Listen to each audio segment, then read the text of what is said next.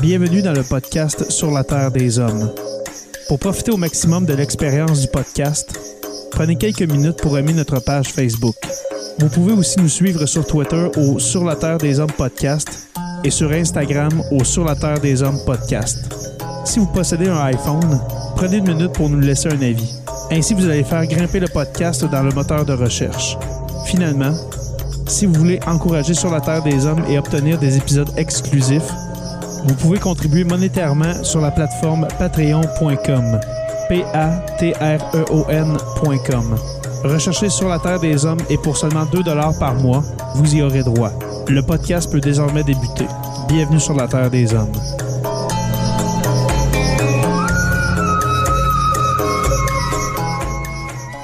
Cet épisode de Sur la Terre des Hommes est présenté par Construction Rivard.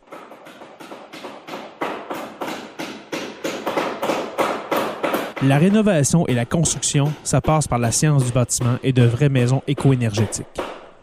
Un des seuls en Abitibi-Témiscamingue qui construit des maisons Novo Climat et Prénet Zéro. De la fondation à la finition d'escalier, ils font tout. Construction avec un S rivard.com ou contactez-les au 819 279 6181.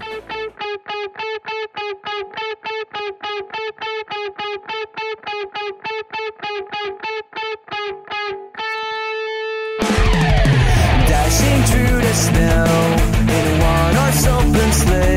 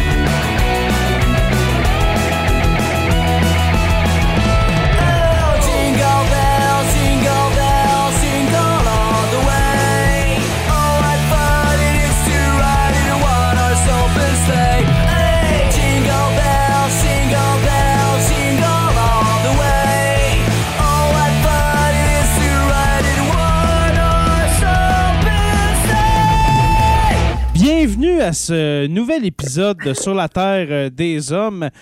Euh, spécial Noël, hein? Spécial. euh, Oh, je- oh, oh. Oh, J'aime l'entrain. oh, oh, oh, ouais. Ben vraiment, tu vas avoir du charbon, puis tu le sais. Hein, on passe ça dans la joie avec euh, Jonathan Saint-Prof. Comment vas-tu? Ah, ça va, ça va. J'ai hâte que ça finisse. Ça- ça a l'air, hein? Presque. De- 2022, euh, que t'as hâte que ça finisse? Bon, ou, juste euh, la, la session. Ouais, cette euh, première Ouais. moitié d'année. Ouais. Ah, parce que vous n'avez pas fini encore, vous autres. Non, il reste euh, deux jours. Qu'on- Il reste on encore survit. deux jours. Absolument, absolument. On essaie de survivre à tout ça. Alors, euh, bienvenue, mon cher Jonathan Saint-Prof. Euh, heureux de te revoir euh, à Noël. Hein. On- tout le monde le sait, on est le 25 décembre aujourd'hui, n'est-ce pas? Hum? Voilà. Pour le bien de la cause, on est le 25 décembre. exactement, exactement. Euh, professeur Roussel, comment allez-vous? Salut, ça va très bien, merci. Moi, je suis dans les corrections par-dessus la tête. Là, mais- Ils disent tout ça, les profs d'université, mais on le voit jamais. Tout le temps en train de faire des podcasts. l'air. Tu sais, ils ont plein de corrections, mais tout le temps en train de faire des podcasts. euh, dans ce- Non, non, l'un n'empêche pas l'autre. Pendant, si vous voyez mon regard qui s'en va pendant quelques minutes, c'est parce que j'étais en train de, de, de, de, de- de lire un paragraphe sur euh, Bourdieu. là. Ah, OK. Ah, Bon. Dieu, Pierre Bourdieu. Oui. Olivier Padawan euh, d'Artagnan, comment vas-tu? Ça va super bien. Très heureux de vous retrouver encore cette semaine. Ben oui, ben regarde, c'est. euh, je, voulais que tu sois là, Olivier, pour ce spécial de Noël. J'ai adoré ta, ta- ta contribution, ta- ton, ton passage au dernier épisode, puis je me suis dit, je le mets dans la conversation pour euh, ce spécial-là. J'ai été très choyé, puis ça me fait plaisir d'être encore ici cette semaine. Bon, super. Et puis, bien sûr, l'invité que nous avons toujours au spécial de Noël, au temps des fêtes, elle sort comme une marmotte au printemps. Anne-Marie, ma... Anne-Marie ma chère, comment vas-tu? Ça va super bien. La comparaison avec une marmotte est délicieuse. Je vais J'a- mettre ça, J'adore les marmottes euh, en passant. J'adore- J'adore les... J'adore les marmottes. Euh, ça va bien, Anne-Marie? Ça va super bien. Merci. Vous autres aussi? Oui, oui. Très bien. Très, très bien. Euh, On a hâte d'entendre ce que tu as à nous dire aujourd'hui. Ben justement, parce que normalement, on serait supposé de parler de d'autres choses que Jésus. Euh, mais euh, dans un commentaire qu'Anne-Marie euh, qu'Anne-Marie a fait sur un, sur un post dans notre, euh, dans notre groupe privé hein, de, de patrons, eh bien, je me suis dit, pourquoi pas parler de Jésus finalement? Ben, vous allez peut-être être semi-déçus. Euh, en fait, je vais, oui, parler de Jésus, du Noël chrétien tel qu'il est connu maintenant, mais d'où est-ce que ça vient? Pourquoi le 25 décembre? Pourquoi c'est une date si importante? Pourquoi ça a été mis cette journée-là? Fait que je, Mhm. je vais vous en dire plus euh, historiquement, puis au niveau, bon, des, des cultures qui se sont mélangées avec le temps et qui sont rendues aujourd'hui à ce que nous, on fête comme Noël. Euh, je vous fais quand même un, un survol rapide de Oui, vas-y, ma chère. Donc, euh, en fait, bon, euh, le, le- le 25 décembre, c'est pas une date qui est euh, anodine. Là. Vous avez déjà entendu parler, bon, de la fête de Yule, euh, donc qui est synonyme de Noël. C'est des célébrations hivernales, surtout l'Europe du Nord, les peuples Ouais. nordiques, scandinaves, germaniques et tout ça. Les, les- les coutumes de Yule ou Yuletide, je sais plus comment on le prononce, là, Mhm. euh, sont venus, bon, euh, jusqu'en Amérique, à travers la Grande-Bretagne et tout ça, des chants, euh, on s'offre des cadeaux et tout, comme on fait à Noël ici, finalement. Oui, ça, ça vient des cultures germaniques. Moi aussi, parce que j'avais un peu préparé un sujet là-dessus sur les origines de la, de- du 25 décembre. Puis je me, suis rendu, je me suis rendu compte que dans le fond, le christianisme a emprunté toutes les traditions de Noël à ces cultures-là, dans le fond, les cultures nordiques, que ce soit, comme tu as dit, de, de se donner des présents, de, se- de se donner des cadeaux, le, le, le sapin, les décorations de sapin, dans le fond, Mhm. tout ça, ça Mais vient d'autres cultures. plusieurs endroits. C'est pas Exactement. seulement des peuples germaniques, c'est pas seulement. Il y a du rhum là-dedans, il y a un- une espèce de syncrétisme qui s'est fait, juste pour rappeler aux gens le, le syncrétisme, c'est quand tu empruntes des traditions qui appartiennent à une autre euh, culture. Mhm. En fait, c'est souvent le peuple dominant, donc celui qui gagne une guerre en territoire politique, religieux, peu importe, qui conserve les mêmes dates que celui qui l'a vaincu, euh, juste pour que les gens qui, euh, tu sais, les, paysans, les villageois, tout ça, les gens qui y habitent, euh, puissent se rappeler de ces dates-là, bien entendu, mais pour fêter les nouveaux dieux. Donc, ce qui arrive Ouais. avec les anciens dieux dans ce temps-là, c'est soit ils sont répertoriés au rang de démons ou de petites divinités. Donc, ça vient euh, un saint quelque chose, mais ce n'est pas le dieu. Ce n'est pas le dieu qu'ils doivent célébrer. Ce n'est qu'une petite déité. Mm. Que, en gros, c'est pas mal ça qui est arrivé.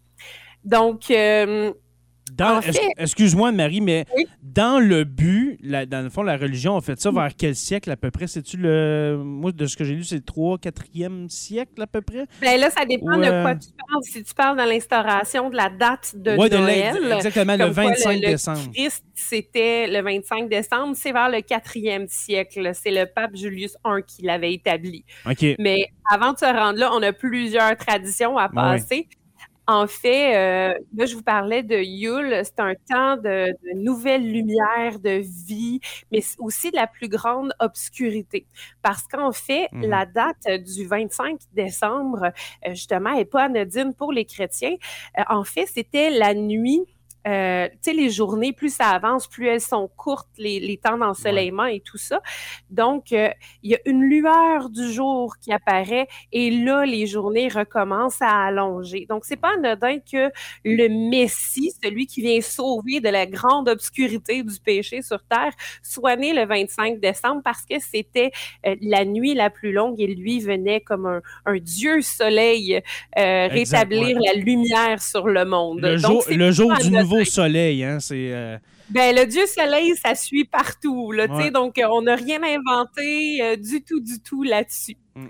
Euh, en fait, euh, c'était euh, les cultures anciennes ils ont reconnu cette nuit-là comme étant une période où les esprits d'un autre monde étaient plus actifs. Euh, donc voilà, il y avait, tu sais, bon, souvent on pense au Père Noël qui a son traîneau et tout ça. Ben à cette époque-là, il y avait justement l'espèce de, comment je faisais ça, de légende d'un roi et d'une reine des enfers qui traversait le ciel nocturne à travers le pays avec une bande de petits esprits, là, tout petits, tout petits, des êtres du royaume des esprits qui Mm. peuvent nous faire penser à des lutins. Ouais. Euh, des bûches de Noël euh, étaient, euh, ont été, c'est des bûches qui étaient allumées. Puis nous autres, on prend des bûches de Noël. Euh, Il y, a, il y a un paquet, paquet d'autres mesures euh, à propos qu'on a pris là. Mm, exactement. Moi, j'avais pris comme note, ben, premièrement, Jésus, là, normalement, on dit que Jésus, selon les recherches que j'ai faites, serait né au printemps. Est-ce que tu as déjà euh, lu ça, euh, Anne-Marie? Ben, Ne serait, encore ne là, serait faut pas né dans, au solstice quel- d'hiver.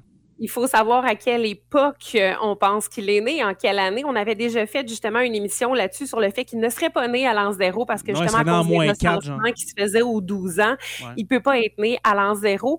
Donc en fait, on n'a pas vraiment idée de précisément quand est-ce qu'il est né. Mhm. Euh, la, la partie la plus euh, importante, c'est quand il a été conçu.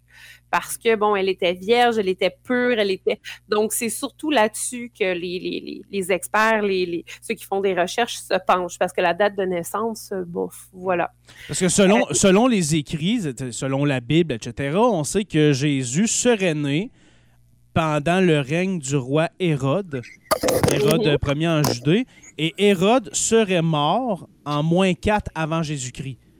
Fait C'est quand est- même. Il est né entre moins 4 et moins quelque chose, moins 7, moins 10, on ne sait pas. Mais c'est une des preuves que s'il a réellement vécu, ce personnage-là, eh bien, serait né en moins 4 avant sa propre naissance. Ben, il moins. a, il a vraiment vécu. Jésus a vraiment existé, mais c'était pas le personnage. Euh, en fait, c'est qu'il y a un, un Jésus historique qui a vraiment vécu, puis il y a un- Mhm. une espèce de Jésus euh, magico-religieux, hein. spirituel, Mhm. mythique, euh, qui a été rajouté à ça. Une parenthèse que je fais, mais tu sais, si on regarde les écrits de Marc puis les écrits de Matthieu, c'est pas du tout la même chose qui est écrit par rapport bon, à la naissance de Jésus, sa Ouais. vie. Euh, Marc est beaucoup plus euh, euh, tu sais, il y en a un, il y en a un des deux qui est beaucoup plus dans une, une instauration de faut suivre ce qui nous a été dit comme prophétie par rapport au Messie qui va venir et qui suit à la lettre ce qui était inculqué chez les Juifs, tandis Mm. que l'autre relate des événements puis romance le tout. Mais il faut savoir que ces deux personnes-là n'ont pas, euh, n'ont pas, ne sont pas des gens qui ont suivi Jésus. là. Ces Mm. textes-là ont été écrits, euh, Jésus était déjà mort. là. Quasiment 100 ans plus tard. Ben ouais, en- ben, le texte le plus récent, c'est 40 ans après son décès, quand même. Mais, euh, mais voilà. Comme si j'écrivais sur euh, René Lévesque puis le référendum. Ouais, mais ouais, Sans l'avoir connu sans l'avoir vu. exactement. C'est pas mal ça. Surtout Mm. que la durée de vie était pas top notch, là, mais oui, Mm. exactement. Mm. En fait, euh, C'est comme si Carey Price écrivait sur le massacre de Polytechnique, finalement. Oh, Stéphane, c'est tellement. euh. C'est une petite claque à M. Price en passant. Ouais, c'est ça. c'est très bonne c'est- claque. c'est pas détestable du tout comme Il, claque. il, il parle pas français. Il parle pas français. Euh, Ouais, Ben, s'il écoute sur la Terre des Hommes, bonjour Carrie. Ouais, ben, on, on te salue, Carrie. en On, on parle pas de gun, fait qu'il nous écoutera pas. Non, c'est ça. c'est Ouais, ça. on parle contre les guns. Ça va encore plus mal. Ouais, c'est ça. Dans Euh, les autres euh, oui, traditions, justement, je vous parlais de Yule. Il y a le Yule Goat, euh, qu'on connaît aussi sous le nom du Krampus. Ça, ça doit vous dire Oui, quelque Krampus. chose qui était populaire en Europe du Nord. Euh, bon, il y a les reines de- du Père Noël en Amérique. Là-bas, euh, le symbole était plutôt une euh, Euh, donc, il y avait Thor, le dieu protecteur du tonnerre, qui était connu justement pour avoir deux chèvres euh, qui abattait puis en mangeait une chaque nuit. Il ressuscitait le lendemain. Euh, donc voilà, puis bon, on parle un peu du zodiaque aussi. Il y a le Capricorne qui est justement dans le temps de Noël et tout. Tout est dans tout, là. Je vous fais un survol vraiment rapide. Mhm. Ah oui, vraiment, là. Parce qu'on va raconter plein d'histoires de Noël là, ce soir. Très rapide. Donc, euh, puis c'est ça, il y a le côté de virilité, le côté terreux de la chèvre qui servent de symbole justement comme puissance masculine gouvernée par la planète Saturne. Et ça, c'est pas anodin, retenez la planète Saturne. Les Saturnales, hein? ça- Les Saturnales. Ben, parlons-en. Parlons-en des. faire les anneaux pour pas l'oublier. Ouais. c'est génial. On peut en parler fait, maintenant des Saturnales, euh, Ben, je Anne-Marie. revenir parce que justement, fête. le Yule Goat, il est resté puis ça s'est transformé euh, à travers le temps justement en Krampus et c'était un homme qui s'habillait en chèvre et qui allait de maison en maison. Il recevait des offrandes pour les esprits puis donnait des friandises aux enfants bien élevés. C'est comme un des précurseurs du Père Noël, là, des, des reines qui livrent des cadeaux et Ah. tout ça. Donc, euh, souvent, le Père Noël, euh, dans, les, les perdus- dans les pays un peu plus scandinaves, est représenté euh, chevauchant une chèvre dans les images de Noël. Donc, euh, voilà, ce n'est pas Coke qui a inventé le Père Noël, mais ils ont apposé des couleurs. Oui, là, on va parler des fêtes saturnales. Ça, en fait, c'était célébré du 17 au 24 décembre, si je ne me trompe pas. Ouais, une semaine avant, avant le l'Antiquité 25. romaine. ouais. Dans cette fête-là, les Romains ils organisaient des gros banquets, comme nous autres on fait à Noël. Mhm. Euh, puis, euh, les, les- vers l'an 300 à peu près, un peu avant, euh, ça s'est étiré jusqu'au 25 décembre pour, coïncider avec la fête du soleil. Donc, les, les Romains fêtaient la naissance de Sol Invictus, qui était une divinité solaire. Puis, au 4e siècle, l'Église chrétienne a choisi de célébrer la naissance de Jésus le 25 décembre en même temps que celle du Dieu Soleil. C'est quand même pas pire, C'est hein? vraiment hot. C'est- pas mal les mêmes choses que j'ai que j'ai trouvées euh, en, en fin de semaine. J'ai recherché un peu là-dessus. Puis c'est vraiment fou. Tout le- tous les éléments qui sont restés aujourd'hui, mais qu'on n'a aucune idée pourquoi qu'on fait ça. Les- justement, les banquets, le réveillon, euh, l'arbre de. Noël, on n'a pas encore parlé, mais la- l'arbre, les cadeaux, euh, le nom Noël, le nom, le, le mot Noël qui viendrait de, du latin natalis, et puis par la suite, qui là, là c'est sûr, je vais vous parler du, euh, du, euh, de, de l'origine française, mais en latin natalis, qui est devenu en gaulois Noyoel. OK, retenez ça. Alors, Noyoel, qui veut dire nouveau soleil, et puis qui est devenu en vieux français à, à une époque où est-ce que je vais parler de mon sujet tout à l'heure, vers l'an 400-500, euh, qui est devenu Naël. Alors, N-A-E-L, OK, alors Naël, et puis en français, le français actuel, Noël. Alors, vous voyez un peu euh, euh, On les, est loin de les Christmas, origines. hein. Ben, on Oui, est loin, oui, mais oui, Christmas, je, je me suis dit, hey, je vais aller voir pour Christmas. Ben, pour la langue anglaise, ben, Christmas qui veut dire la messe du Christ. Euh, alors, euh, c'était euh, cette origine-là. Dans le fond, c'est pas vraiment Nouveau Soleil, mais plus la messe du Christ. Alors, Christmas.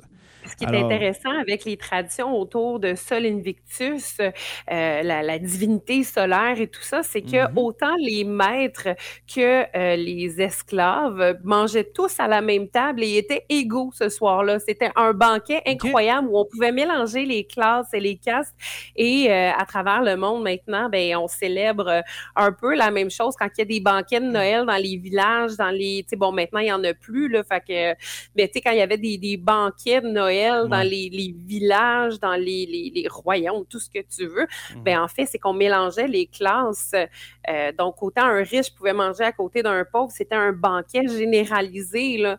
Donc, ça, c'est ce qui arrivait à ce moment-là. Il n'y avait plus de maîtres, plus d'esclaves. euh, puis, euh, cette soirée-là où la lumière renaît, finalement, revient et reprend son, son temps là, dans l'espace. donc euh, voilà, c'était une belle euh, une journée d'équité par année. Ben oui, au moins une. ça faisait ça, ça faisait ça. Exactement.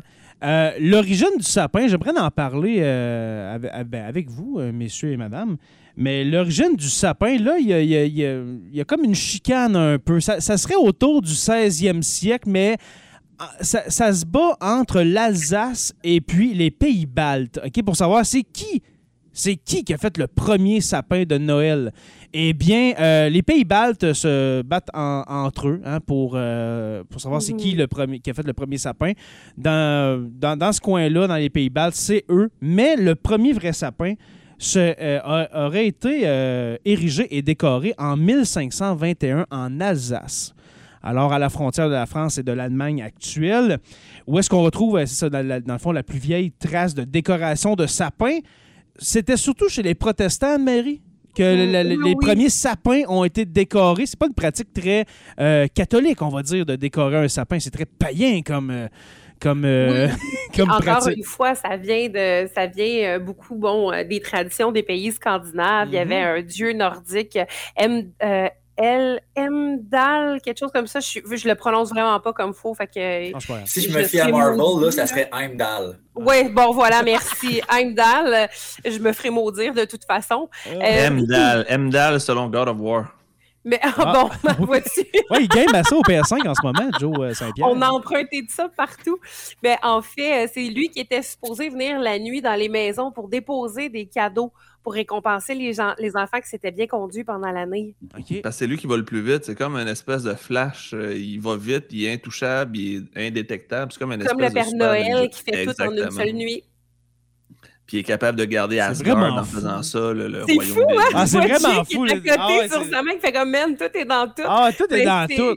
Vraiment. C'est c'est ça, les, les histoires de religion, euh, d'histoires qui s'entremêlent, de, de peuples qui gouvernent sur un autre, euh, puis qui finalement prend certaines. Dans le but de christianiser ces peuples, ces peuples barbares, comme on, comme on, on les appelait, mais ces peuples euh, dits païens. Dans le fond, de- si, si tu veux avoir la population de ton bord, c'est, garde, prends leur fête puis euh, christianise-les. Mais c'est- c'est beaucoup plus facile de demander à un peuple que tu as conquis de fêter tes fêtes Ouais. si tu laisses les mêmes dates. Exact, aussi. Puis si les divinités, on s'entend qu'il y a des choses qui sont euh, invariables. là, tu sais. Mhm. Il y, a, il, y a les, il y a les saisons, les solstices et tout ça. Puis dans tous les peuples, les solstices étaient, vé- étaient vécus, étaient fêtés. Étaient... Fait que tu changes un peu le nom, puis tu dis, garde, euh, mon Dieu, à moi, euh, soleil, des récoltes, n'importe quoi. Son nom, c'est un tel. Fait que ton Dieu des récoltes, ben, au lieu d'être un tel, ben, ça va être le même que le mien, puis c'est tout. Exact. Fait que, les dieux ont la même fonctionnalité euh, pour le même temps de l'année, la même journée. Fait que c'est très facile. Euh, c'est très facile de, de faire changer euh, les gens puis de les, les- Mhm. d'avoir des accommodements raisonnables envers soi-même. J'aime ça, des accommodements raisonnables. Très intéressant, Anne-Marie. Euh, Est-ce que c'est pas mal tout pour les origines? Là, c'est sûr qu'on n'a pas parlé de Jésus, mais on s'était dit qu'on en parlerait moins. hein. ouais, c'est ça. On n'en parle pas tant de Jésus parce vous que savez l'histoire de Jésus. a été euh, couvert puis qu'on l'a entendu depuis toujours. Exactement. Puis par contre, je vais vous donner une petite anecdote euh, quand même cocasse. Euh, tu sais, souvent, on s'attend à parler avec des gens qui viennent de d'autres cultures et tout. Puis, tu sais, nous autres, on est rendus séculiers, tu sais, fait qu'on fête moins Jésus. Puis, tu sais, c'est plus des traditions familiales. Puis, on s'attend à ce qu'ils nous parlent de leurs traditions dans leur pays. Tout. Mais la sécularisation, ça commence à être partout, là. Ouais. Tu sais, de plus en plus, les gens ne fêtent pas comme ils fêtaient avant ou comme leurs grands-parents fêtaient. Tu sais, euh, la, la personne la plus vieille de la maison qui donne sa bénédiction sur les autres personnes pour la, Ouais. la future année à venir et tout ça, ça se fait plus de temps. Puis même si on voyage un peu dans le monde, c'est de plus en plus séculier, puis de plus en plus, c'est les traditions familiales qui prennent le dessus sur les traditions religieuses. Exact. Voilà. Très intéressant. Hum, ouais, c'est bon, ça. Une Anne- belle conclusion. Hum, ouais, à Anne-Marie, c'est un délice de t'écouter. Ça, ça faisait trop Ouais. long. Un grand merci. Mais en plus, tu nous déculpabilises parce que tu as toujours quelqu'un pour arriver et dire Oui, mais vous avez oublié le vrai sens de la fête de Noël. D'abord, est-ce qu'il existe quelque chose qu'on pourrait dire qui est un vrai sens? Non. De- puis- Non, pas dans les euh, religions qui sont rendues jusqu'à nous en ce moment. Il n'y a Mhm. rien qui est authentique. On n'a Mhm. aucun texte qui date de l'époque où il a été écrit. On n'a te- aucun texte authentique dans la Bible. C'est tous des textes reportés, de reportés, de reportés. Euh, les plus vieux qu'on a, les plus authentiques, c'est ceux qui ont été découverts dans les grottes de Qumran. Puis encore là, la datation ne fit pas avec euh, Moïse. Bon, il n'a pas tant existé, mais avec les autres personnages de l'Ancien Testament, il n'y a rien qui date de cette époque-là. C'est que des oui-dire. Fait que non, euh, on peut pas se faire dire « Ah, mais c'est pas ça la vraie origine, c'est pas ça la vraie... » La vraie origine, c'est comment je peux dire ça, l'intentionnalité du fait de dire à nos enfants, ben soyez gentils, vous serez récompensés. Ça, ça semble être constant dans le temps. Mais que ce Mm. soit un vieux monsieur qui me le donne ou un gars déguisé en chèvre, à part me faire peur, il n'y a pas grande différence. Un monsieur déguisé en chèvre. On C'est ça, et de savoir finalement que Jésus n'est pas un capricorne, comme ils disent dans les livres d'astrologie, c'est une connaissance utile. ça. voilà, c'est toujours très utile à savoir. Je pense je vais partir une nouvelle tradition dans ma famille. Ce sera pas le Père Noël qui va donner les cadeaux aux enfants, mais moi qui va être déguisé en chèvre. J'adore ça. Prends Ouais. des photos, je, je vais le mettre sur ma page, ça va être magnifique. J'essaie vais me trouver un costume de chèvre avant, là, qui va arriver d'ici euh, dimanche. Là, puis- Super, Amazon. Tu le commences tout sur. Wish. Ta chèvre risque de faire pitié, elle risque d'être une grosseur de hamster. c'est ça. Très intéressant. Euh, Anne-Marie, est-ce que tu as le temps de rester un peu avec nous? Oui, un peu. Un peu d'accord. Parce que là, on va parler d'histoires, euh, de- d'événements qui se sont euh, déroulés un 25... Des euh, éphémérides. des éphémérides d'un 25 décembre. Et j'aime l'idée, on a, on a amené ça, cette idée-là, de, de, de, de parler d'une date hein, en particulier et de, euh, de, de, de- de parler d'événements qui se sont déroulés. Oh, wow. Qui se sont déroulés dans. ouais, pour ceux qui sont en, en, vi- en vidéo, euh, vous voyez, j'ai fait un- une espèce de. De, de, de roue de fortune custom où est-ce qu'on voit nos quatre visages. Et puis, euh, c'est ça. Dans le fond, c'est ça. Ce que je voulais dire, c'est que c'est un concept que j'aimerais peut-être amener en 2023. Alors, ce que je vous propose, messieurs et madame, eh bien, euh, là, on voit nos quatre visages, messieurs. Alors, euh, voilà, moi, euh, Joe Saint-Prof, Stéphane et Olivier. Alors, on va, quand, euh, dans le fond, on va euh, y aller au hasard et puis la personne qui est choisie va nous raconter une première histoire. Est-ce que ça vous va? Vous n'avez pas le choix de dire oui. OK, on y va, c'est parti.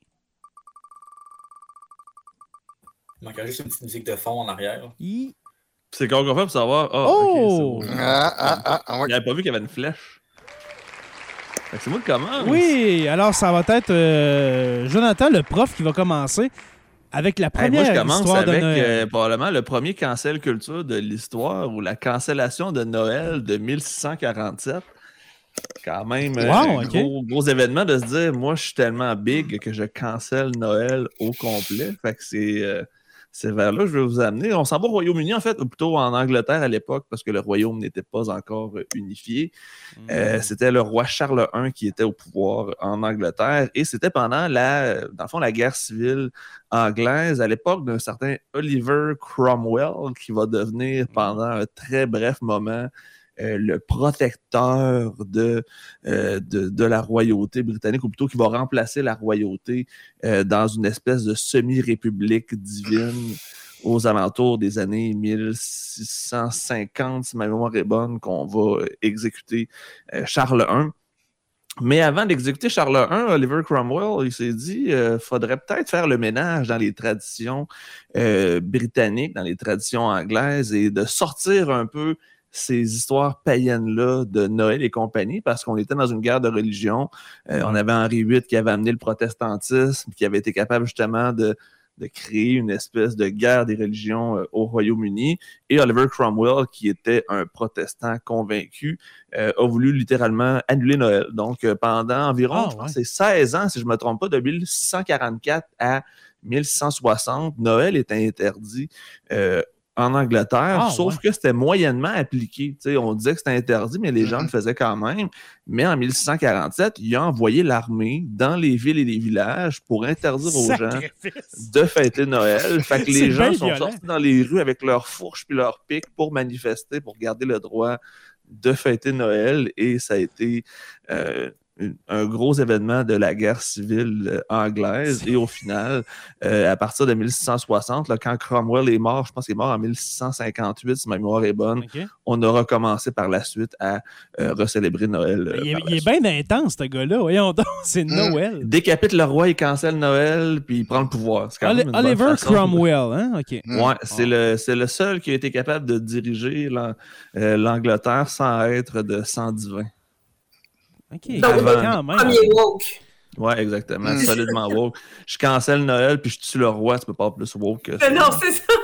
Vous voyez, ceux qui, euh, ceux qui en doutent, il y a des gens pires que François Legault. Sais. Ouais, comme quoi, il n'a rien inventé finalement. là. ouais, alors voilà. Ah, c'est donc bien intéressant, ça. euh, Merci. Mm. Ouais, euh, J'ignorais cet épisode-là, moi. Moi aussi, j'avais aucune idée. J'ai trouvé ça très drôle quand je suis tombé là-dessus. Ben, c'est vrai. Surtout que Oliver Cromwell, c'est considéré comme le pire personnage de l'histoire de l'Angleterre pour certains et le meilleur Mm. pour d'autres. C'est comme le républicain parfait qui a voulu amener la liberté des peuples. Puis il y en a d'autres qui ont dit qu'il a été celui qui a voulu détruire la pureté britannique et, euh, et dans le fond, tout le système monarchique. Fait que dépendamment de quel côté on est, c'est un personnage très, très, très euh, On- controversé. on Ça fera vaut la peine d'aller lire sur lui. C'est tout qu'un tout qu'un phénomène. On fera un épisode complet sur Oliver Cromwell. tu sais. Ça pourrait être une très- Hey, pour vrai, il y aurait du stock à dire en maudit. Ben, on pourrait. Moi, je le connais pas du tout. On peut, je pourrais. Il y a euh, sûrement un spécialiste euh, de l'histoire britannique qui pourrait venir nous voir, ou une spécialiste. Ouais. nous expliquer comment ça se fait qu'Oliver Cromwell, euh, qui n'était pas de sang royal, a pu diriger l'Angleterre euh, d'une main de fer aussi intense. Là, Pendant Il- trois Il a ans. envoyé l'armée pour empêcher le monde de fêter Noël. En tout cas, c'est assez quelque chose. On joue pas avec les croyances des gens, c'est ça que ça veut dire. Non, absolument pas. Je Est-ce vole que, pas mes cadeaux. est-ce que c'était tout, mon cher, pour cette. euh, vous allez voir, c'est vraiment des petites histoires qu'on vous raconte. Est-ce que c'était tout, mon cher? euh, tout Oui, oui, on va y aller euh, mollo pour laisser du temps pour les autres. Bon, ben parfait. Alors, on y va avec un deuxième tour de roue. C'est parti. Chance que je t'ai préparé quand je pense à ça. Oh! Hop là! Ça va se militariser un peu, je pense. Voilà! Noël, un des sens de Noël, c'est la pas. Ah, alors-. Pour euh, ceux qui ne sont pas en live avec nous, c'est au tour de professeur Roussel de nous euh, raconter une histoire de Noël. Alors, un histoire de 25, Noël. un Je vais 25 tricher un petit décembre. Je vais tricher un petit peu parce que je vais aller le 24 décembre. Ah, ça compte, c'est correct. pareil. Ben là, la, veille de Noël, Ben c'est oui. pareil. De toute façon, le Noël, c'est plus important une fois que tu t'as fêté C'est ça. veille. Alors, quelle, euh, quelle histoire militaire 24 nous décembre. Racontes-tu? 24 décembre 1814, en fait, c'est une date qui est très importante pour nous, nous étant la société canadienne ou la société québécoise, même si on s'en souvient, mais absolument pas, parce que ça s'est déroulé très, très loin d'ici, mais ça a eu un impact sur nous.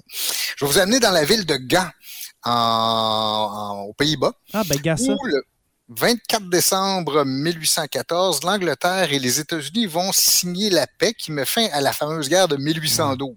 Oh, Et la guerre- Harper. Exactement, celle que le gouvernement Harper a essayé de nous rappeler comme quoi c'était la guerre fondatrice de l'histoire du Canada, ce qui est une totale bullshit. là.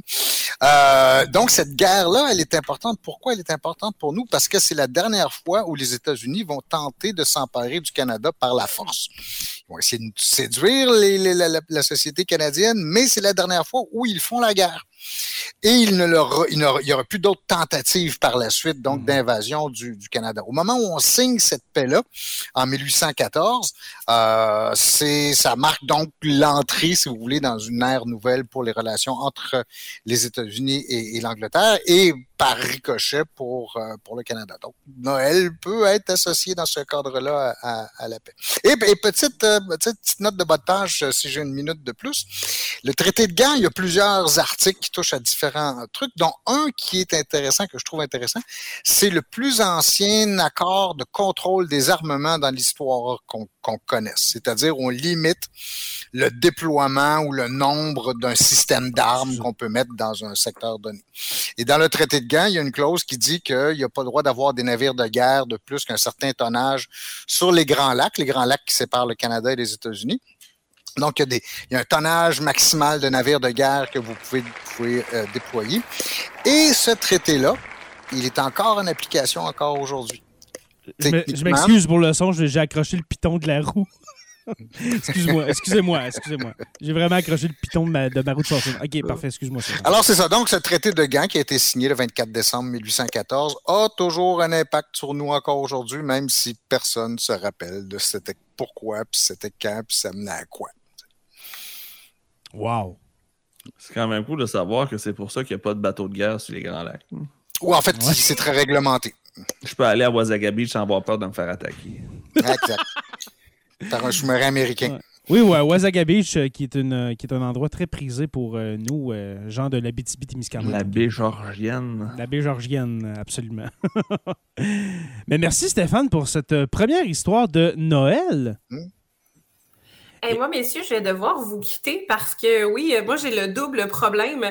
J'ai le problème d'enseigner au secondaire et Ah, j'ai ben. le problème aussi d'être correctrice à l'université. Fait que moi, je suis Ah. jusque là.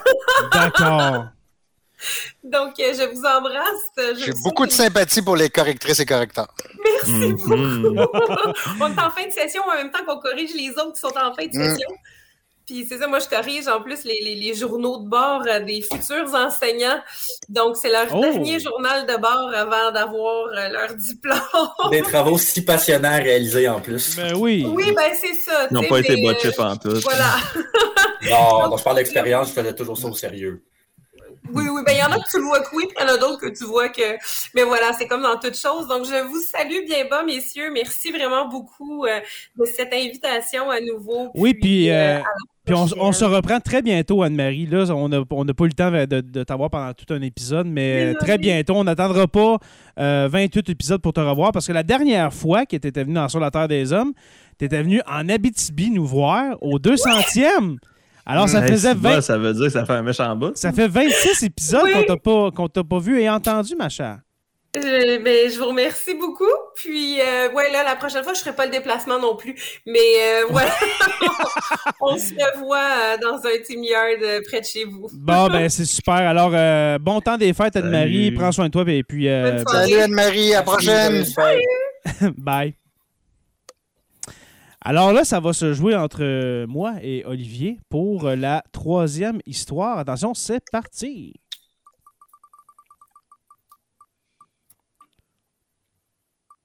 Oh! C'est à mon tour! Wouh! J'adore les sons wouh! Euh, Est-ce que vous l'entendez, ce son-là, les gars? Non? OK, OK, parce que tantôt, j'ai accroché le piton, puis ça a fait euh, vraiment le... le- le- Mm. En tout cas. Alors, euh, c'est mon tour. C'est mon tour. Euh, Moi, je vous emmène, euh, messieurs. euh, Je vais, se- je vais enlever ça parce que la dernière euh, histoire, bon, on sait que c'est Olivier, puis on va suivre le même ordre. Je vous amène tout le monde, le- tout le monde, oui, le 25 décembre 496 ou 498. Euh, les, on- les historiens s'entendent pas sur l'année exacte, bizarrement, parce que c'est un, un événement historique euh, qui est euh, quand même euh, très connu. Très connu et très important pour nos cousins français. Alors, ceux qui, nos abonnés qui sont en France, on vous salue parce qu'aujourd'hui, nous allons parler du baptême de Clovis. Le 25 décembre euh, 4- 496 ou 498. Alors, on est pas longtemps après, là. on est euh, 20 ans après la, chute de l'Empire romain.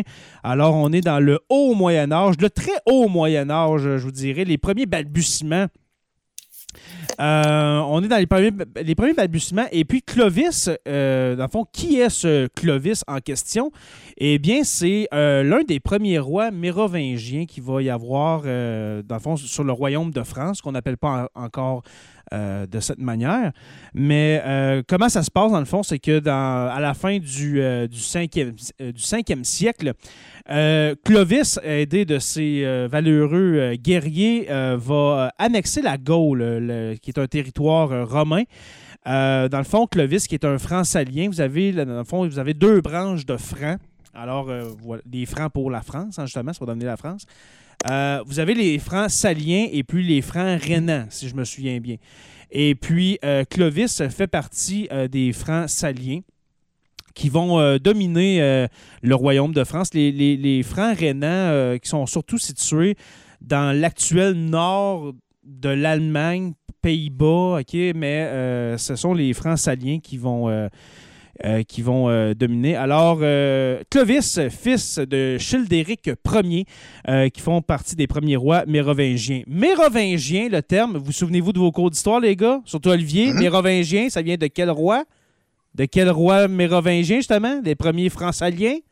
Hey, c'est sûr, là, tu m'en poses une bonne. Moi, mon cours, j'ai une excuse d'avance, tu sais. Oui. Mon cours de Moyen-Âge, j'ai été coupé par la première vague de COVID-19. Ben oui, c'est ça, c'est ça, c'est ça. Mais Ben non, tu m'en poses une sacrée bonne, j'ai un bon blanc de mémoire. J'en Ben, ai aucune idée, moi non plus. Ça vient de Mérové. Alors, euh, Mérové qui, euh, paraît-il, c'est bizarre parce qu'on connaît, euh, on connaît le nom de Mérové, mais ça reste quand même une figure mythique. On ne sait pas vraiment quand que existé Mérové. On, sait que c'est le grand-père euh, de Clovis Ier, du futur roi Clovis, mais Mérové a été une figure, une figure mythique parce que il a été sur les premières, dans les premières lignes pour combattre Attila le 1 à la bataille des champs cataloniques. N'est-ce pas merveilleux comme histoire euh, jusqu'à maintenant, C'est les quand gars? même un personnage assez important, Attila.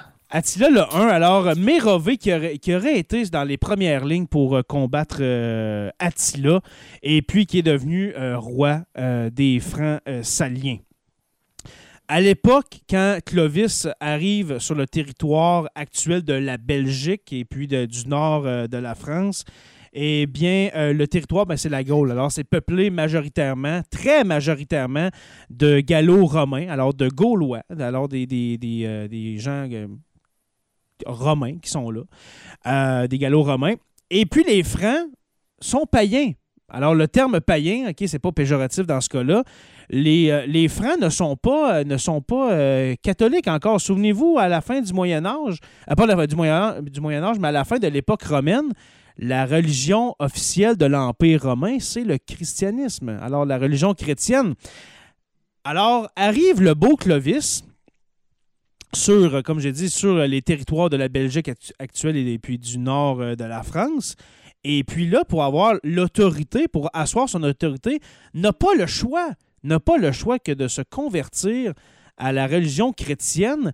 Lui et puis tous ses sujets, ses guerriers, à peu près 3000 guerriers qui ont été baptisés en même temps que Clovis. Et en plus, Clovis va se marier à la belle Clotilde, qui est la, la- une, princesse, une princesse burgonde, n'est-ce pas? Alors, euh, Clotilde... Clovis et Clotis. Oui, Clovis, euh, Clovis et Clotilde, n'est-ce Ah, pas, n'est-ce pas merveilleux comme histoire? C'est, euh, les noms se ressemblent, c'est vraiment wow.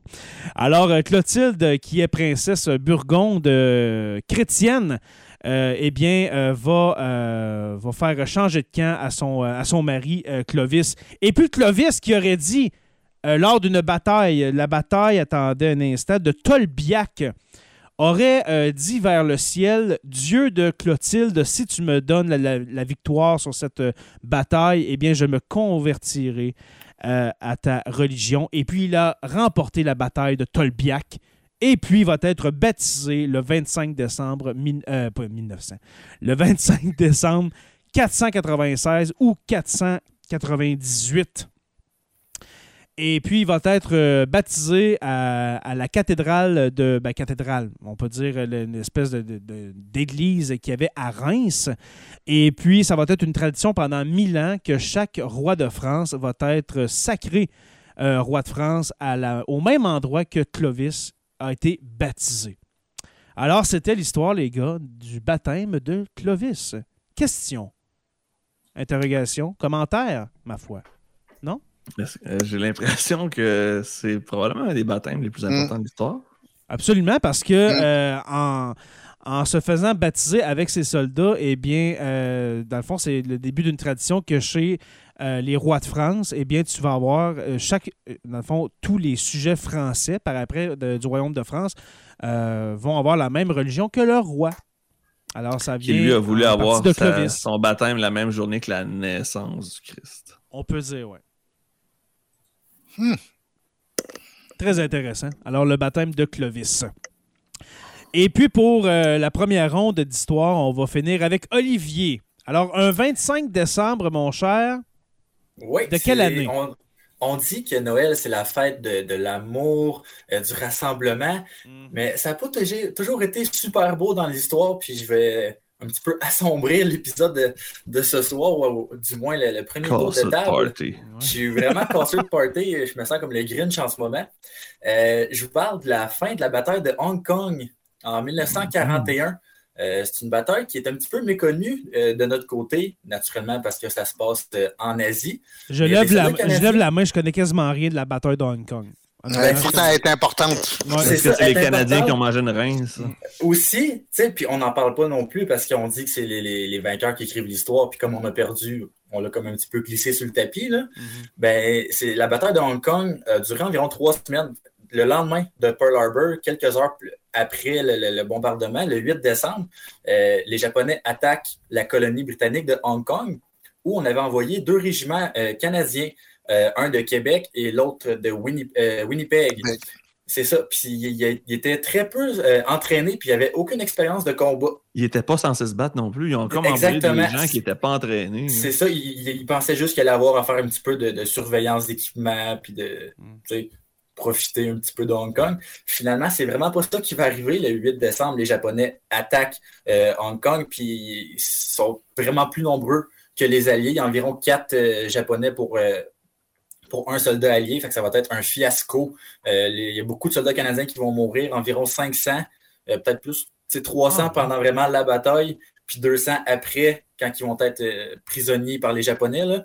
Puis la bataille de Hong Kong termine, prend fin en fait le 25 décembre 1941. Euh, plusieurs centaines et des milliers de prisonniers euh, alliés qui vont se faire capturer justement par les Japonais. Et ça ne sera pas très beau non plus pour euh, la région de Hong Kong pour les quatre années suivantes là, euh, sous les Japonais, parce que Hong Kong va rester sous les mains du Japon jusqu'à la fin de la guerre.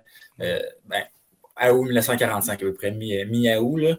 Mais c'est ça. C'était- c'est- cette journée-là a été surnommée le Noël noir par les résidents de Hong Kong et par les soldats qui étaient présents. C'était pas une super belle journée dans l'histoire, ce, Noël-là.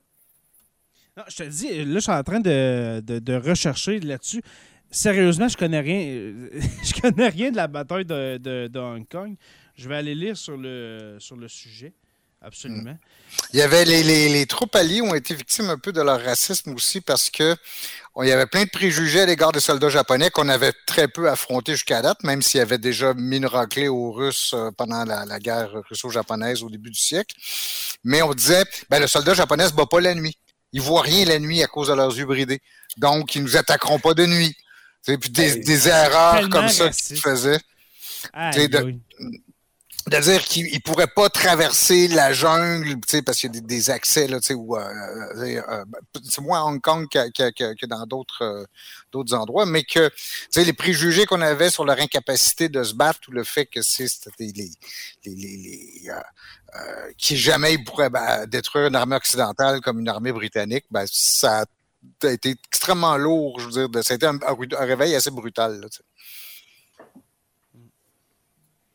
Non, faut vraiment que faut vraiment que j'aille lire là-dessus la, la bataille de Hong Kong. Ou, vous- tu peux Euh, écouter, si tu veux, le, le- le- le documentaire très critique, euh, trop en fait, mais celui de euh, qui s'appelle euh, des frères McKenna, donc qui, date de 1990, euh, 92, pardon, euh, sur le, le, le, le- le- il, y a, il y a trois épisodes, en fait, je me suis, c'est bête, le titre m'échappe Mm. maintenant, là, mais euh, je te reviendrai avec ça.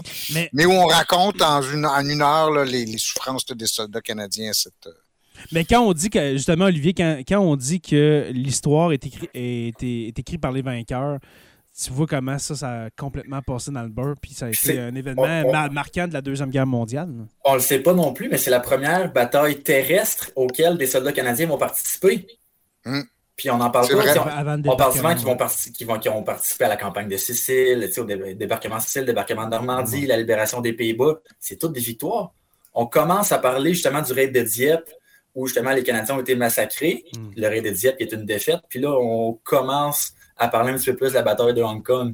Aussi, c'est- ça. Peut-être juste pour faire du pouce sur ce que tu disais, Jay, euh, un de nos anciens, euh, euh, c'est quoi, c'est érudit, ceux qui payent 50$? piastres, Un commanditaire?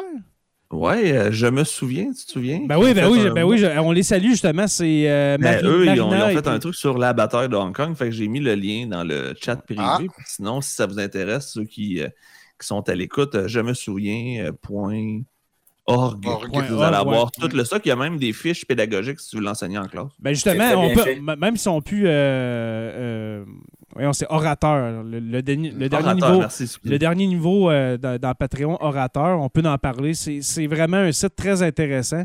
Euh, ça fait longtemps que je peux aller faire un tour, euh, par exemple, mais quand, quand ils sont devenus orateurs, ben, je devrais dire oratrices, eh bien, je suis allé euh, éplucher beaucoup de, beaucoup de stock. Il y a vraiment beaucoup de stock euh, Mhm. pédagogique, euh, pédagogique, justement, sur, euh, sur la guerre en général. Mm. Euh, 100 ans de. la 100 guerre de- canadienne. Tous les ça. Canadiens puis la guerre. Des aspects méconnus, justement, ils ont sorti une exposition cet été sur le raid de Dieppe. Mhm. Fait que, tu sais, Mhm. justement, on se souvient aussi, je veux Mhm. pas des défaites parce qu'on a perdu beaucoup de soldats. t'étais allé en plus à la Oui, présentation. j'ai- ça donnait justement que j'étais à, à Montréal la journée du lancement. Fait que j'étais là, là puis c'était quand même un, un gros événement. Là.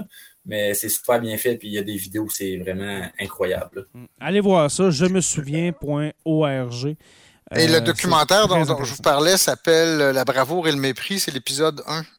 Et en anglais, ça s'appelle Savage Christmas. En français, on a traduit ça par La bataille de Hong Kong, là, mais euh, Quelle traduction! Aïe, aïe.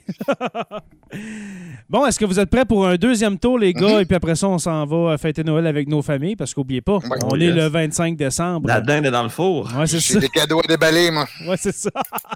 Alors, on recommence un tour, et puis là, on va y aller dans l'ordre qui, euh, qui a été décidé tout à l'heure. On recommence avec Stéphane. Alors, une deuxième histoire, Stéphane. C'est pas Joe qui a Euh, commencé? Joe, excuse-moi, Joe, euh, Joe Saint-Pierre dit le Ah, je veux encore la roue, moi. Ah, ben là, je, je l'ai enlevée, elle- elle n'existe Ah. plus.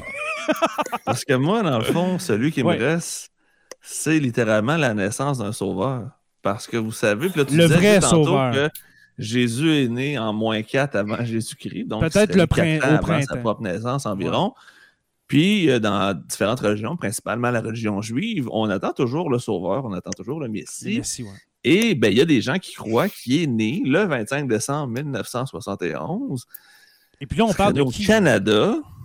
Et il serait maintenant notre premier ministre. Donc, le sauveur du monde chrétien, c'est Justin Trudeau, le premier ministre du Canada, qui est né un 25 décembre en Ontario, parce que papa, Pierre Elliott, était le premier ministre du Canada à l'époque. Né à Il Ottawa. vivait au 24 Sussex, donc doit être né dans un hôpital d'Ottawa. Je vais faire un guess ici. Mhm. Et qui a passé ensuite euh, une bonne partie de sa vie euh, à Ottawa pour ensuite déménager à Montréal, pour ensuite euh, vivre, à- aller à l'école à Brébeuf, devenir ensuite plus tard prof d'art dramatique et ensuite premier ministre du Canada. Donc le sauveur est né, est, re- est re- est ressuscité, est revenu en la personne de Justin. Justin James Pierre Trudeau, en passant. De son nom s'il beaucoup. des élections, on peut-tu dire que c'est son vendredi saint, puis s'il en regagne, ça pourrait être Il va le- se faire dimanche crucifier de à la place publique. non, c'est ça. On peut faire des liens. C'est n'importe quoi, je sais, mais c'était quand même vrai qu'il est né le 25 décembre. Ça il va se faire crucifier.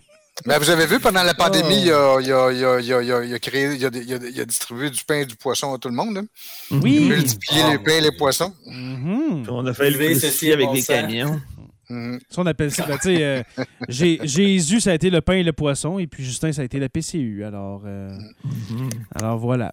Alors, euh, alors, la fête de Justin, 25 décembre 1971. 71. 71, le beau Justin. Alors, euh, Ça paraît bien pour ses futurs 51 ans. Ben oui.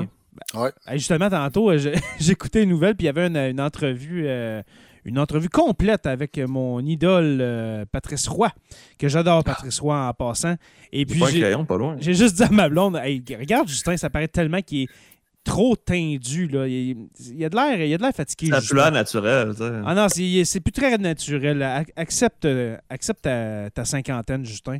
Et puis, euh, on, on te salue. Si jamais tu écoutes sur la Terre des Hommes, ben, on vous salue, euh, Monsieur le Premier ministre. Absolument. Euh, merci, Joe, pour cette euh, tranche d'histoire. Alors, la naissance de, C'était- ouais, c'est de ça, notre premier c'était ministre. gauche un peu. Ben oui. Non, là, ça Euh, vaut la peine d'être rappelé. On, Ben oui. Voilà. Oui, tout à fait. Écoute, c'est dans l'air, le 25 décembre. C'est ça. Effectivement. On continue, euh, Stéphane, ta, ta deuxième histoire d'un 25 décembre. Quelle est-elle? Moi, je vais vous ramener, où je, je vais aller me suivre le chemin d'Olivier. C'est un aspect plus sombre, en fait, des moments plus sombres. Le 25 décembre 1944. Naturellement, bon, il y a plus de, ça fait longtemps que la notion de trêve de Noël est- a, a- a disparu. On- je pense qu'on avait évoqué l'an passé la fameuse trêve de Noël spontanée de 1914 au début de la, la Première Guerre mondiale. Euh, les combats se poursuivent pendant la guerre, euh, 25 décembre ou pas. Le 25 décembre 1944, il y a deux endroits où ça devient, si vous voulez, en tout cas, où, c'est plus marquant.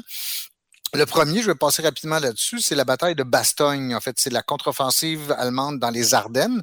Les Ardennes, c'est une petite région boisée qui est euh, à la jonction entre la France, le Luxembourg et la Belgique. C'est surtout en Belgique, en fait. Les Allemands lancent une attaque le 16 décembre 1944 dans cette région-là. Les Américains sont complètement surpris. Et en fait, la ville de Bastogne, qui est une des villes importantes dans, la région, va être euh, euh, rapidement, va être dépêché une division aéroportée. La, la 101e division aéroportée va être euh, va, va, va s'établir dans Bastogne. Si ça vous intéresse, allez voir l'épisode numéro 7 de Band of Brothers ou Frères d'armes en français, qui raconte ce Noël-là, donc des soldats américains qui résistent euh, qui sont complètement encerclés par les Allemands, puis qui résistent euh, à toutes les attaques allemandes. En fait, ils vont être euh, dégagés le 27 décembre, si je me souviens bien. Les chars américains parviennent à les rejoindre. le- Donc, beaucoup, les, les combats, pour les Américains, si vous voulez, ça fait partie de leur imaginaire collectif, les combats de Bastogne, puis c'est pas pour rien qu'on retrouve ça dans, dans Band of Brothers. Et Là, j'ai une bonne question pour toi, Stéphane. puis C'est Oui. vraiment champ gauche. Est-ce que le mot bastogne a un lien avec la baston quand on dit qu'on se bat chez nos cousins français? Je suis à peu près certain que non, parce que les, les noms des villes en Europe peuvent remonter à très, très, très loin. Ah, Et ça aurait m'étonnerait. Ouais, si tu, ouais, si tu veux. OK, dans le sens, si Bastogne aurait de son- donné son nom à. Ouais, Non, je une pense bonne pas, non. bastogne, ouais. Non, ben, euh, pff, tu dis ça. Écoute, c'est pas totalement impossible. Mais je ne saurais te dire. euh, Je saurais répondre à cette question. Ouais, Joe, je, je pense que t'es dû pour un petit- des petites vacances. Ouais, effectivement. C'est Ah ce non, que je confirme à l'instant. On L'autre m'annonce à euh, l'intercom. L'autre Noël 1944 aussi qui raconte, c'est une histoire que j'ai redécouvert cette année en travaillant sur ce sujet-là. C'est une histoire qu'on ignore, même si encore une fois les Canadiens vont jouer un rôle, les soldats canadiens vont jouer un rôle dans cette histoire-là. Euh, depuis l'automne 1944, la répression de l'occupant allemand aux Pays-Bas s'est grandement intensifiée, entre autres parce que les Alliés s'approchent de la frontière des Pays-Bas, euh, sans y entrer ou, ou très très peu, mais la population euh, néerlandaise s'est réjouie un petit peu trop vite de l'arrivée des Alliés et ils vont avoir une répression extrêmement féroce par les Allemands au cours de l'automne, mais ça va cumuler au cours de l'hiver 1944-1945. C'est pour ça que je vous parle du Noël d'Amsterdam. Euh, avec le résultat que cette répression, notamment le fait qu'on amène plus, de- on n'achemine plus dans les villes des produits de première nécessité comme de la nourriture ou du charbon pour chauffer, on va avoir, c'est la dernière fois qu'on voit ça dans l'Occident, en Occident. On va le voir naturellement, vous allez me dire ailleurs, dans bien d'autres régions. Malheureusement, on l'a vu. Mais c'est la dernière grande famine qu'on voit en Occident. Cet hiver-là, il y a 22 000 euh, Néerlandais qui vont mourir de faim ou de froid parce que simplement on ne peut plus acheminer donc le ravitaillement des campagnes vers les villes, que les Allemands et leurs collaborateurs néerlandais les empêchent de, de, de, de- de circuler comme ça. Donc le Noël d'Amsterdam et le Noël des grandes villes comme Rotterdam, comme La Haye, comme tout ça est particulièrement tragique pour les, les, les Néerlandais en 1944. Petit post-scriptum, les Alliés, même s'ils n'ont pas fini de libérer les Pays-Bas, parce qu'en fait, les Pays-Bas ne sont pas prioritaires dans, dans l'ordre de libération, si vous voulez. on veut aller vers le cœur de l'Allemagne. Mais quand même, les Alliés, dont les Canadiens, vont conclure une trêve à la toute, toute, toute fin de la guerre avec les forces allemandes et on va apporter de la nourriture. Là, je vous amène au mois d'avril, en fait, et même début mai 1945. On va parachuter de la nourriture, on va envoyer des camions derrière les lignes allemandes, des camions canadiens derrière les lignes allemandes qui vont aller porter de la nourriture, donc aux gens qui sont en train, littéralement, de crever de faim aux, aux Pays-Bas. C'est la dernière fois qu'on voit une, une famine comme ça dans- en, en Occident. Ça casse, ça casse un peu C'est l'ambiance. pas, hein. c'est pas des, des sujets joyeux. euh. Non, non. Mais j'ai quand même euh, une pensée pour les, les, les, les Né- Néerlandais qui ont dû traverser cette épreuve-là en, en 1940. Complètement fou. Mm. encore un événement méconnu. Euh, C'est pas Mm. tout le monde qui sait ça, Ouais. qui connaît cet événement-là. Euh, merci Stéphane de ton partage. Mhm. Euh, moi, de mon côté, pour ma deuxième histoire, eh bien, euh, Joe a parlé d'une naissance eh bien, moi, je vais vous parler d'un décès. Alors, euh, le décès en 1635, euh, le 25 décembre 1635, du père de la Nouvelle-France, et puis on va en parler dans notre prochain épisode sur la Nouvelle-France, au retour des fêtes, eh bien, je parle ici de Samuel de Champlain, qui est décédé un 25 décembre de l'an 1635. Euh, on ne sait pas exactement de quoi est mort Samuel de Champlain, mort à l'âge de 65 ans, quand même pour l'époque. euh, je ne veux pas dire un âge, euh, c'était pas un vieillard, mais c'était pas jeune pour l'époque, 65 ans. Est mort à Québec. Alors, est mort dans la colonie. Et puis, mort dans la colonie et aussi inhumé à Québec, mais on n'a jamais, on, ne sait pas où est le tombeau de Champlain. Euh, ça reste un, mystère de notre histoire, euh, de l'histoire du Québec. Où est le fameux tombeau de Samuel de Champlain? Est-ce que, euh, Joe, ton micro est fermé, malheureusement, mon cher? Pour répondre à ta question, Jay, sur sa mort, il y a bien des rumeurs qui disent qu'il serait mort de frustration de voir que le roi de. France ne voulait pas l'aider euh, au développement de la colonie. Dans le fond, qu'il vivait échec par-dessus échec par-dessus échec. Ça y aurait causé un certain stress, puis qu'il serait mort de Parce des que, complications, justement, de son. euh, ouais. Parce que Samuel de Champlain avait de, de- de- de grandes ambitions pour la Nouvelle-France. On va en parler au prochain épisode. Ben, je pense, euh, j'ai dit ça, mais c'est bien au prochain épisode qu'on va parler de Champlain. Euh, on va en parler plus en détail, mais Samuel de Champlain avait de grands projets pour euh, la Nouvelle-France. A fait l'aller-retour Nouvelle-France, France, je crois, à quatre ou cinq reprises, si c'est pas plus. Mhm. Euh, pour l'époque, juste pour vous donner une idée, c'est quasiment comme d'aller sur la Lune. OK? Euh, ce voyage-là est très éreintant. Euh, tu, peux en- tu peux mourir pendant la, Ben la oui, il y en traversée. a beaucoup qui sont morts dans la traversée. Ben oui, tu peux mourir de, de, de maladies. Euh, tu peux mourir de, de soif, de faim. Tu sais pas, tu sais, c'est pas, c'est pas sûr que tu vas te rendre. alors, Samuel de Champlain, le père de la Nouvelle-France, et puis tu parlais justement, justement de, de frustration, Joe. Il faut dire que Louis XIII euh, n'a pas vraiment aidé au développement de la Nouvelle-France. C'est plus sous euh, son fiston, Louis XIV, que ça, 14. que le, le vrai envol de la, de la- du peuplement, je devrais dire, et du développement de la Nouvelle-France va s'opérer. Alors voilà, 25 décembre 1635, décès de Samumu. Euh, et puis, moi tout, je suis fatigué. Stéphane il a l'air découragé, moi tout, je suis fatigué. Euh, euh, Olivier, dernière histoire euh, qui te revient, qui clôture ce spécial de Noël. Ben oui, puis je vais faire ça positivement. Un belle anecdote cette fois-ci. Bon, Je pas trop, euh, trop sombre. Ça se passe aussi pendant la Deuxième Guerre mondiale. Cette fois-ci en 1943, puis toujours du côté canadien. Cette fois-ci, on va célébrer Noël malgré euh, l'horreur de la guerre. Euh, on est en décembre euh, 1943, évidemment. Les Canadiens participent au débarquement à Sicile, commencent à remonter l'Italie et sont pris, si on peut dire, à Ortona, qui est une très petite ville en Italie euh, collée sur la mer euh, euh, Adriatique. Euh, une petite ville d'environ 10-15 000 habitants en 1943, fait que c'est vraiment pas gros. OK. Euh, quand les Canadiens arrivent là, le 20 décembre euh, 1943, ils s'attendent à une bataille de peut-être un jour contre les Allemands, toujours en place, vraiment pas longtemps.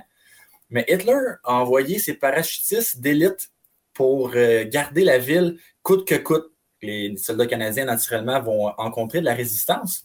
Mais le 25 décembre, qu'est-ce qui, euh, va se passer? C'est qu'ils vont organiser des repas de Noël de 13 h, 1 h de l'après-midi, jusqu'à 7 h le soir.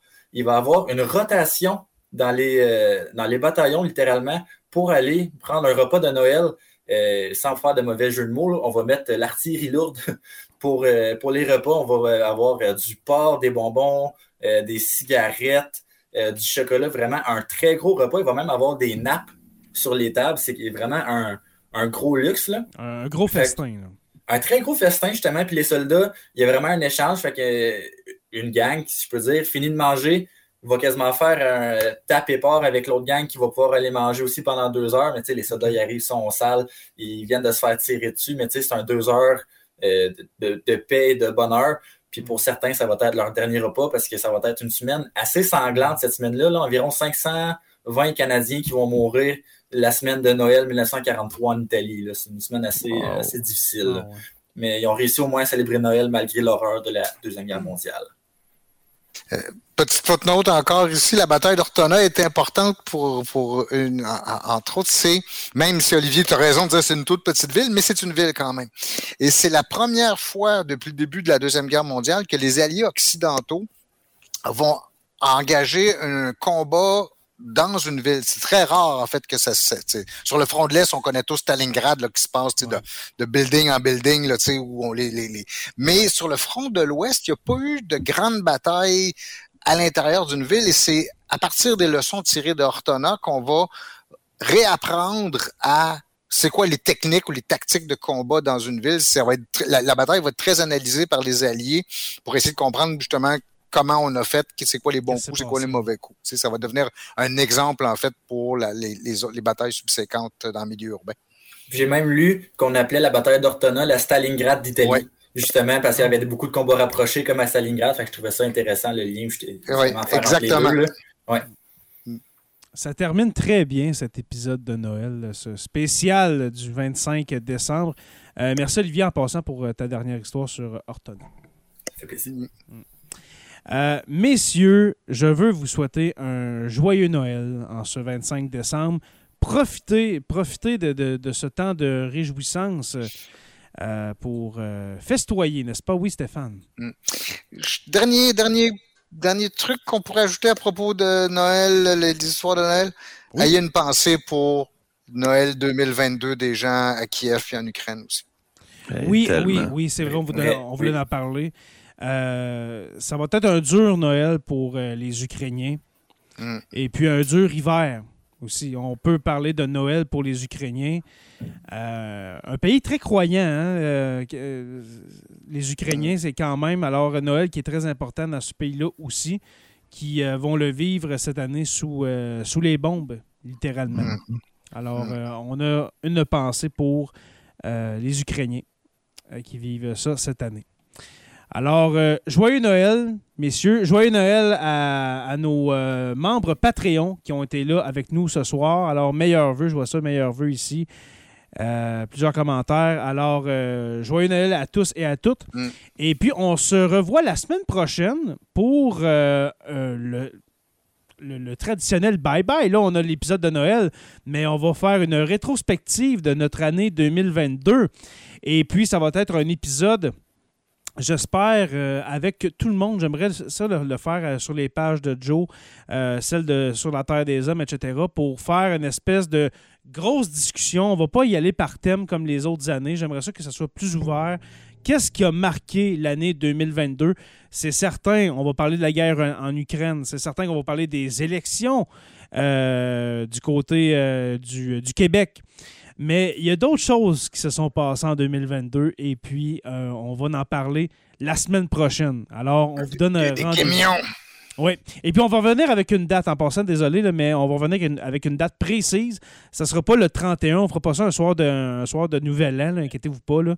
On va... euh, soyez, euh, soyez à l'affût sur les pages de Joe, euh, le prof, et puis de Sur la Terre des Hommes. On va revenir avec une date précise pour l'épisode Bye Bye. Alors, euh, joyeux Noël, joyeux Noël, oui, à tous et à toutes. Merci à nos patrons, merci à nos euh, abonnés de nous suivre euh, en podcast sur Apple Podcasts, Spotify, Google Podcasts, YouTube et plein d'autres podcatchers Android. Merci à nos patrons, les curieux, les stagiaires, dont tu en fais partie, mon cher Olivier. Tu es un stagiaire, n'est-ce pas? Euh, historien érudit et nos deux orateurs, euh, Construction avec un S Rivard de Rouen-Noranda et le délicieux miel Abitémis, le meilleur miel euh, dans cette galaxie, ma foi, jusqu'à preuve du contraire. Alors, pour rejoindre les membres Patreon, c'est très simple, le patreon.com barre oblique SLTDH. Sur la Terre des Hommes est une présentation des éditions Derniers mots. N'oubliez pas qu'à tous les jours, nous écrivons l'histoire et on se revoit la semaine prochaine pour euh, le bye-bye de Sur la Terre des Hommes. Salut, joyeux Noël à tous! Joyeuses fêtes!